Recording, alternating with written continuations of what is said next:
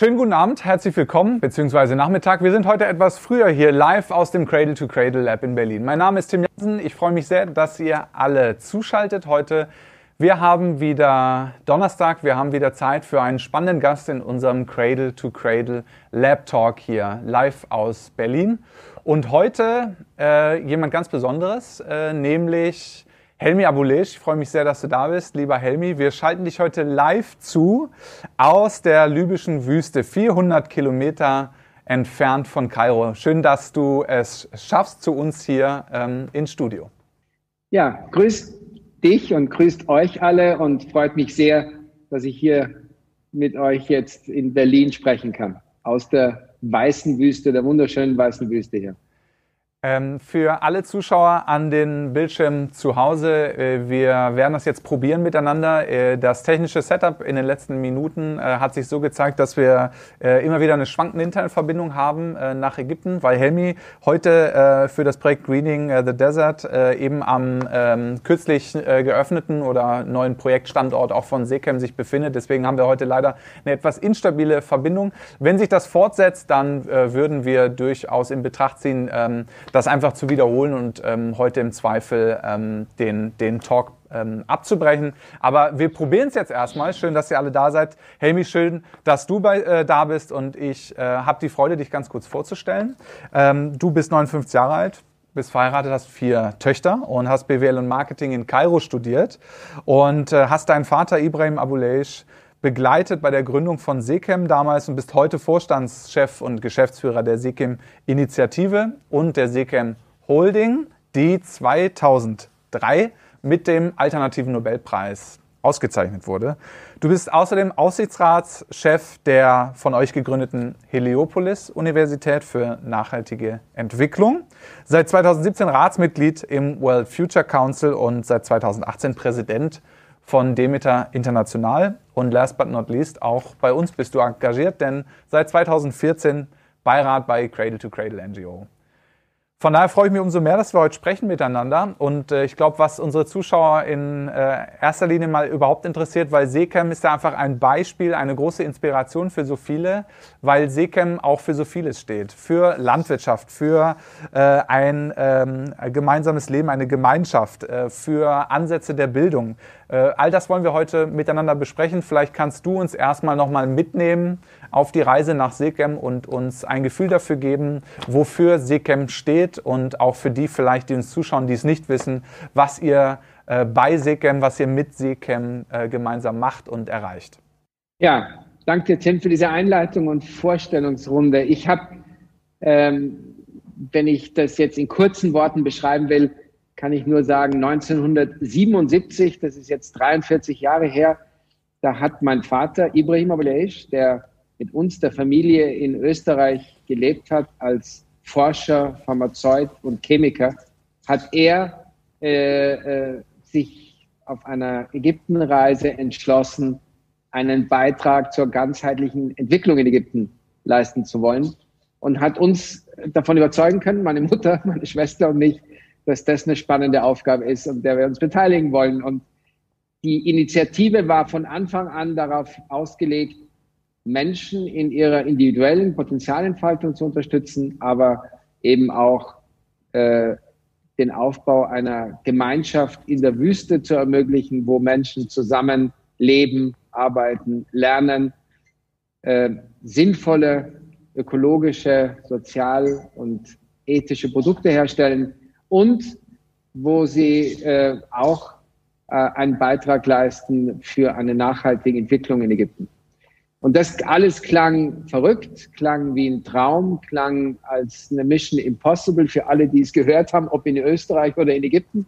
Und das hat äh, sich dann als ein Wunder entfaltet in der Wüste, weil gegen alle Logik, gegen alle Voraussagen es dann einfach funktioniert hat. Und, und wir heute hier tatsächlich äh, mit einigen tausend Mitarbeitern in der, die Wüste urbar machen mit biologisch-dynamischer Landwirtschaft dass diese landwirtschaftlichen Produkte weiterverarbeiten zu Lebensmittel, Heilmittel und Textilien, dass wir hier in Seekem vom Kindergarten oder der Kindertagesstätte bis zur Universität Tausenden von Schülern und Studenten die Möglichkeit geben, sich mit nachhaltiger Entwicklung je ihrem Alter entsprechend zu befassen. Eine Uni, wo auch geforscht wird zu den Themen im Bereich ökologischer Landwirtschaft, äh, erneuerbaren Energien, äh, soziales Unternehmertum und äh, nachhaltiges Wassermanagement, äh, grüne Architektur und Naturheilkunde, Komplementärmedizin und so weiter. Und natürlich kann man immer wieder fragen, wie, wie sich so ein Wunder hier in der Wüste äh, überhaupt äh, entfalten konnte über diese 43 Jahre, wie es dazu kam, dass dann eben heute diese ganzen das ist der Moment, wo die Verbindung kurz mal stockt. Wir schauen, wie es weitergeht. Wir wollen dem heute Abend eine Chance geben, weil wir alle Lust darauf haben, mehr zu erfahren, wie Sekem die Dinge anders macht. Ähm, ich würde ganz kurz warten wollen, ob Helmi wiederkommt. Wie gesagt, etwa 400 Kilometer entfernt von Kairo wird er heute zugeschaltet. Ähm, genau nämlich dort, wo heute noch Wüste ist und auch jetzt im neuen Projekt von Sekem, das hat er mir gerade im Vorgespräch erzählt, äh, Wüste urbar gemacht wird. Und wir waren eigentlich gerade an dem Punkt, wo wir auch ähm, darüber reden möchten, natürlich zu verstehen, wie, ähm, wie funktioniert das. Weil äh, die Initiative von ähm, Ibrahim Abuleish äh, und ähm, seiner Familie hat es geschafft, ähm, vor fast 50 Jahren eben äh, einen Teil der ägyptischen Wüste urbar zu machen. Und äh, ich hoffe, dass wir es heute schaffen. Äh, bis hierhin war es ganz gut, fand ich. Ich wollte euch äh, auch vorschlagen, dass ihr mir Fragen schicken könnt. Könnt ihr auch nach wie vor machen. Die können wir im Zweifel auch in der nächsten Session verwenden, falls wir es heute nicht ähm, schaffen. Wie gesagt, wir können jetzt noch mal der ganzen Sache zwei, drei Minuten ähm, geben. Äh, denn heute möchte ich mit Helmi noch äh, darüber sprechen, wie die Gemeinschaft funktioniert, wie der Bodenaufbau funktioniert. Wir haben äh, äh, die Menschen von Seekem es geschafft, aus ähm, Wüste wirklich fruchtbaren Boden zu kreieren. Ähm, es ist eine sehr spannende Studie gerade veröffentlicht worden, äh, über, äh, also von Seekem und über die Heliopolis zum Thema Bodenaufbau. Und da hätte ich auch gern noch mehr drüber gesprochen. Wir schauen, ob er gleich wieder da ist bei uns. Das Thema Klimakrise und Bodenaufbau, Kohlenstoffsenke.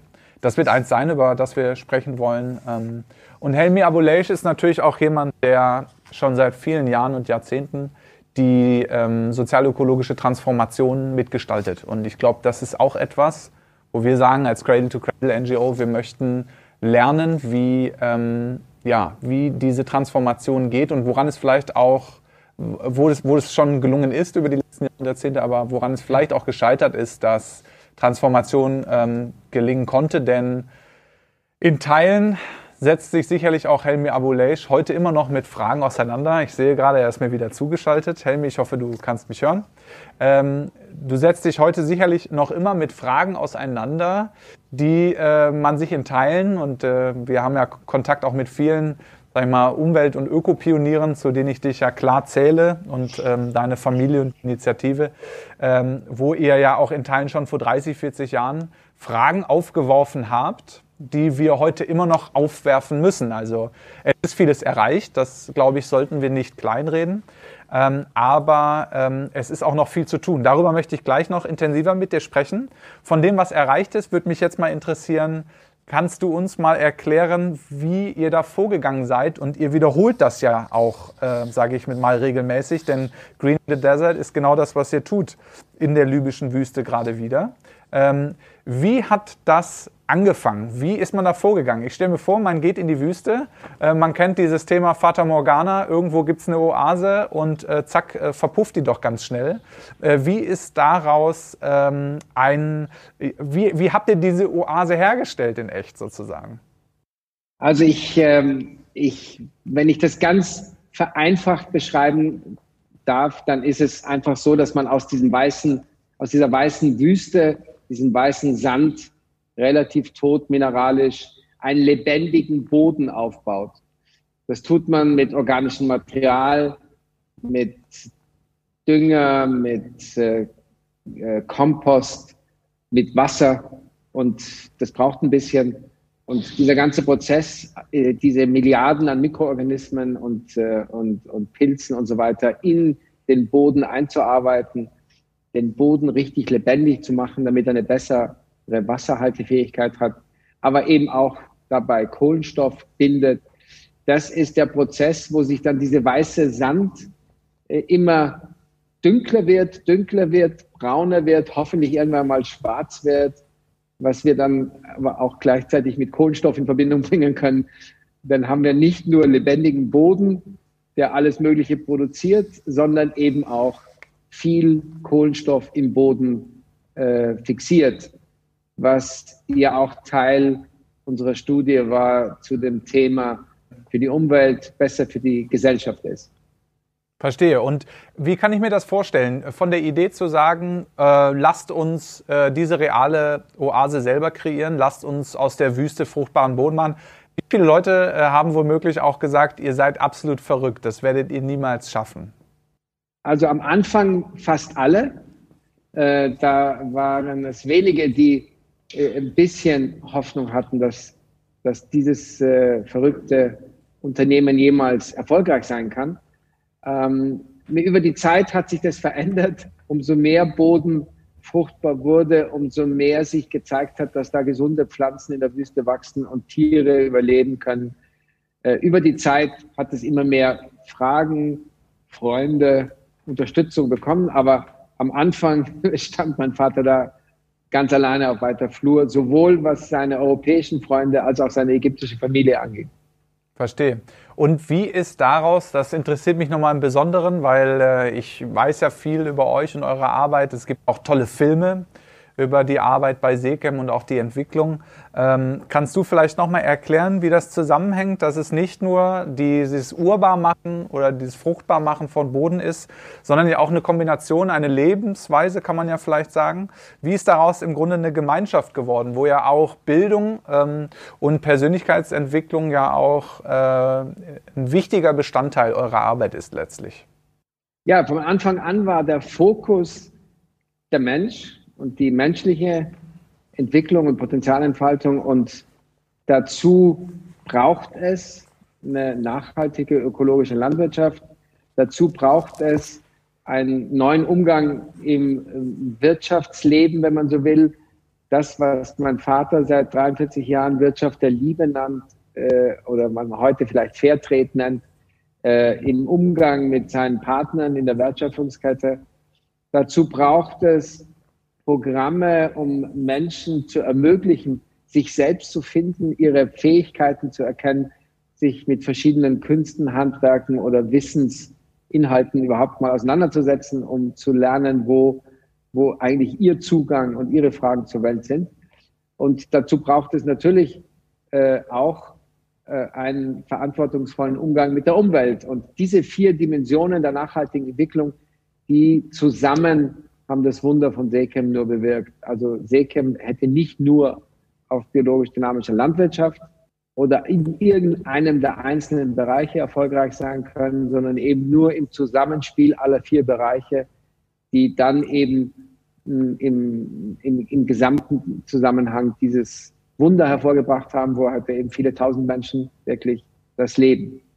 Ich glaube, dass, äh, wenn ich das äh, vielleicht zusammenfassen darf, äh, mein Eindruck ist, dass genau dieses in Kombination die Menschen begeistert und dass sie das dafür bewundern, dass ihr diese Kombination geschafft hat, habt. Umso mehr stelle ich mir die Frage, ähm, was wir vielleicht ähm, von diesem Ansatz und dieser Entwicklung auch bei SICAM lernen können für diese Zeit, in der wir ähm, mit der Nachhaltigkeit, mit der Klimakrise, mit den Herausforderungen von, ähm, von Ressourcenschutz, Ressourcenkrise, ja, uns eigentlich fragen, welche Fertigkeiten braucht es, um äh, diesen Herausforderungen zu begegnen. 2020 und ongoing, also Stichwort 1,5 Grad Ziel, von dem wir ja auch eigentlich ähm, das Gefühl haben, dass das nicht reicht. Leider ist Helmi jetzt eingefroren, äh, weil ähm, ich dachte, er kommt vielleicht zurück. ähm, liebe ähm, Zuschauerinnen und Zuschauer ähm, da draußen. Toll, dass ihr eingeschaltet habt. Ähm, noch einmal herzlich willkommen hier bei uns im Cradle to Cradle Lab in Berlin. Äh, ich würde vorschlagen, der, ähm, denn Helmi Abulay ist einfach ein toller Gast, wie alle Menschen, die äh, sich einfach eine Stunde Zeit nehmen, um mit uns über aus unserer Sicht so wichtige Themen zu sprechen. Ähm, Fände ich das jetzt schade, wenn wir dieses Gespräch in abgehackter Form fortsetzen. Es ist einfach dem Kontext geschuldet, dass wir heute eigentlich einen terminlichen Fit hatten mit Helmi, aber leider Gottes doch am Standort, ähm, äh, das ist nicht der Hauptstandort von Seekem, heute eine instabile Internetverbindung vorherrscht, mit der leider so nicht zu rechnen war. Deswegen würde ich vorschlagen, dass wir an dieser Stelle ähm, unseren Cradle-to-Cradle Lab Talk für heute beenden und einen neuen Termin mit Helmi Abulesh suchen werden, sodass wir dieses Gespräch noch einmal führen werden, um in die Details zu gehen, richtig im Austausch zu sein und natürlich auch euch und eure Fragen dabei zu berücksichtigen. Denn ich glaube, unter den Gesichtspunkten fliegt er uns leider ähm, dann zu oft aus der Leitung. Ich kann nur sagen, bleibt ähm, am Ball, bleibt äh, am, äh, auf dem Sender bei uns, äh, folgt uns auf YouTube, Twitter, Instagram, ähm, oder auf Facebook. Ähm, wenn euch das Format heute gefallen hat, könnt ihr spenden. Das ist natürlich ähm, witzig, weil es heute nicht ganz geklappt hat. Trotzdem äh, setzen wir unsere Bildungsarbeit fort und sowas kann mal passieren. Das ist live. Ähm, von daher ähm, freue ich mich trotz alledem auf die ähm, nächsten ähm, Lab Talks, die ähm, hier auch vor Ort bestritten werden. Und wir werden einen neuen Termin finden mit Helmi Abuleish und ihn erneut zuschalten, damit dieses so wichtige Thema und die tolle Arbeit von ähm, Sekem der letzten Jahre und Jahrzehnte auch äh, den nötigen Kontext erfährt und die nötige Wertschätzung passieren kann. Helmi, da bist du wieder zum Abschlusswort sozusagen unserer kurzen Session. Ich habe gerade äh, gesagt, dass wir das Format gerne von heute wiederholen möchten, weil die Internetverbindung uns heute leider im Stich gelassen hat. Ähm, du aber nicht. Du äh, wählst dich immer wieder ein, nur leider, äh, das finde ich einfach zu schade, weil du hast so viele spannende Dinge ähm, zu erzählen. Und ähm, da möchte ich einfach mit dir im direkten Austausch sein. Von daher würde ich sagen, Helmi, herzlichen Dank, dass du dir für heute die Zeit genommen hast, ähm, auch wenn das technisch äh, heute nicht ganz geklappt hat. Wir finden zeitnah einen Termin, um das zu wiederholen. Äh, unser allergrößten Respekt trotzdem äh, für euch und eure Arbeit erstmal in Ägypten und dass wir das beim nächsten Termin einfach nochmal im Detail aufrollen. Ich wünsche euch allen ähm, an den äh, Bildschirmen einen schönen Abend. Helmi, von, vielleicht von deiner Seite, jetzt ist die Verbindung gerade da, gerne kurzes Abschlussgrußwort von deiner Seite aus Ägypten zugeschaltet. Ja, also herzlichen Dank. Es tut mir sehr leid, dass es nicht besser geklappt hat mit unserer Verbindung, aber ich verspreche, dass ich mich so sobald es bei euch passt, nochmal an einer sicheren Internetstelle mit euch in Verbindung setzen werde und die Geschichte weitererzählen. Die Geschichte ist spannend, die Geschichte ist relevant. Wir sind, leben gerade in einer spannenden Zeit in Ägypten und überall auf der Welt. Und ich glaube, dass diese ganze Pandemie und die Krise uns gezeigt haben, dass ein Systemwandel ansteht, den wir, an dem wir alle äh, eine Verantwortung tragen und an dem wir alle beitragen wollen. Und dazu werde ich mich gerne nochmal mit euch zusammenschalten und austauschen. Danke. Helmi, danke fürs Zuschalten. Der nächste Laptalk, ich habe jetzt gerade nochmal schnell rausgekramt, ist am 17. September, wieder um 19 Uhr äh, zur gewohnten Uhrzeit mit dem Generalsekretär der Deutschen Bundesstiftung Umwelt, Alexander Bonde, der hier zu uns ins Cradle to Cradle Lab kommen wird. Die nächsten Laptalks werden alle in äh, zweier Kombination live sein. Vielleicht ergibt sich das mit Helmi, wenn er das nächste Mal in Berlin ist. Ansonsten zugeschaltet. Vielen Dank, dass ihr äh, trotz alledem heute dabei wart. Äh, wie gesagt, folgt uns auf den Kanälen. Äh, stay tuned. Das nächste Mal am 17. September. Bis dahin euch allen einen schönen Abend und bis dahin. Tschüss.